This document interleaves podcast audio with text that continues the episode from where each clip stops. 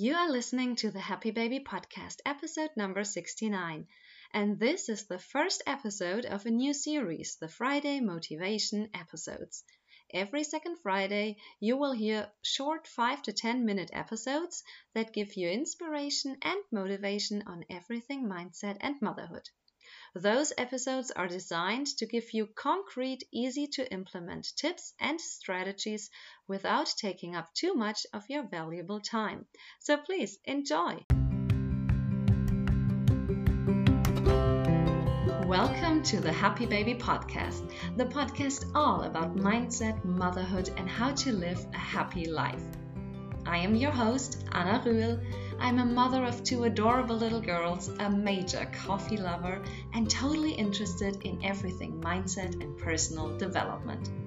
This podcast is designed to make your everyday life happier as I'm sharing with you everything I have learned on mindset, happiness, success, and also by letting you in on my personal experiences as a mom. So grab a cup of coffee, hit the couch, or go out for a walk and enjoy a little me time while learning tools, strategies, and insights on how to level up your life. In today's episode, I want to give you some great tips um, for meal planning. If you don't do that already, I highly encourage you to do so because this not only saves time and money, but also a lot of nerves and energy, believe me. Um, I know that it can sometimes feel like you are limiting your choices and it feels kind of weird to decide on a Sunday what you're going to eat on Saturday or you know, maybe you don't even have to plan as far ahead. Maybe it's just enough to plan for four days. But just having a plan for the next couple of days just gives you some sort of, you know, ease of mind. So if you don't do meal planning already, please do so. And um, my following tips um, are here to make your meal planning more efficient and also from preventing foods from going bad because what I really, really hate is um, seafood going to waste. So, here are my five tips for you today. First, um, if you want to plan out your meals for the week, take a look what you still have, what you already got. Take a look in the fridge, in the pantry, hidden in some drawer. You know, we sometimes still have much more food lying around than we think and um, it just makes up use up what we have instead of just bringing more and more stuff into our homes. Um, also by doing this you're making sure that nothing is going to waste or has to be thrown out because it has gone bad it's way past its expiration date.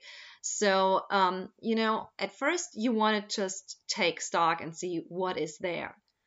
And also tip number two please don't overplan. What do I mean by that? Well, if you plan out your meals for the week, make sure to check your calendar.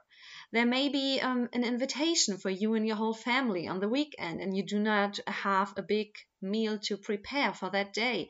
Or maybe you have plans to eat out or order in during the week. Um, most of the time, you will not have to plan out seven entire full meals, maybe lunch or dinner. Um, maybe five will be enough, or maybe even less. less. Overbuying will just cause having to cook and freeze um, the food that you already bought or accept for foods to go bad, which is really not an option. So please plan your meals. Yeah, great. But also do check during which days you or someone else in your family will actually have to do some cooking, or maybe you have some times off. Point number three.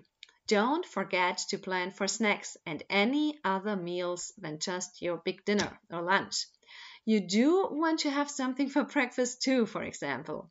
You know, make um, this list too and buy everything you need to I call it go through the week. You know, you may have some friends visiting, and I'm not, um, you know, that sort of mom that can just, you know, whip up a cake because all the ingredients are already there. But, you know, just having some apples and banana or nuts for the family, and maybe also some friends that stop by it's just um, you know just makes a lot of sense and sometimes we're so big on planning out our lunches or dinners with the family and we tend to forget those little things that we also need to be um, sufficiently nourished okay and my tip number four when deciding for a meal that asks for ingredients that go bad rather quickly. But um, you know, you don't need them all, like um, cream, for example, or a huge pumpkin, or a salad. Um, you have two choices. You can either factor in what may be left over, for example, half a cup of cream, and plan a meal around this um, with um, the leftover ingredient for the following day or you may just decide to cook for two days by using it all up.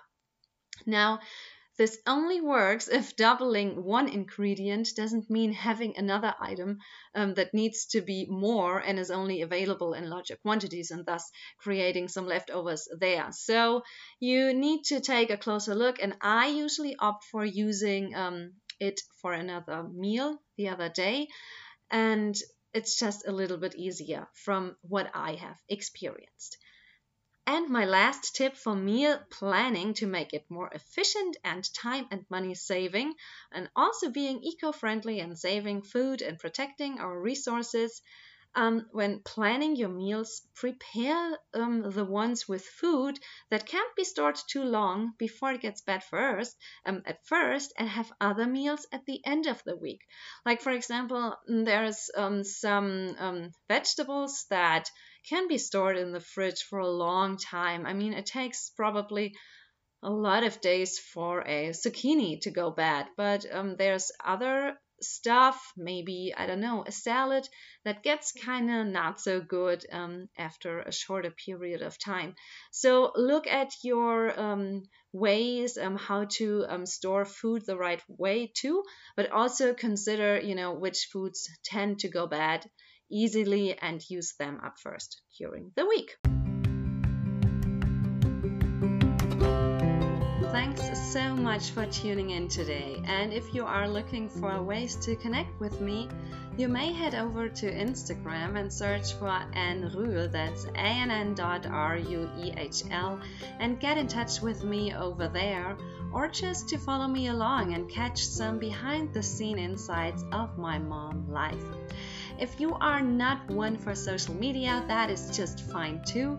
Simply send an email to info at annaruehl.de info at a-n-n-a-r-u-e-h-l.de and I will definitely get back to you within a day. And if you do want to do me a favor, I would just love it if you hopped over to Apple Podcasts and left me a five star review, since this would really, really help make this podcast more popular and give me the opportunity to inspire more women around the globe. If you haven't yet, make sure to subscribe to the podcast to never ever miss a single episode. And now, if you want to become part of my special tribe of powerful and ambitious women and be the first to know about upcoming specials, sign up to be on my list at annaruehl.de. A-N-N-A-R-U-E-H-L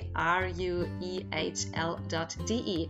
There is a welcome gift waiting for you to be claimed, the Mindset Makeover Manual, a 15-page guide to help you make some serious mindset shifts in minutes. Have a great week and be happy, baby. Love, Anna.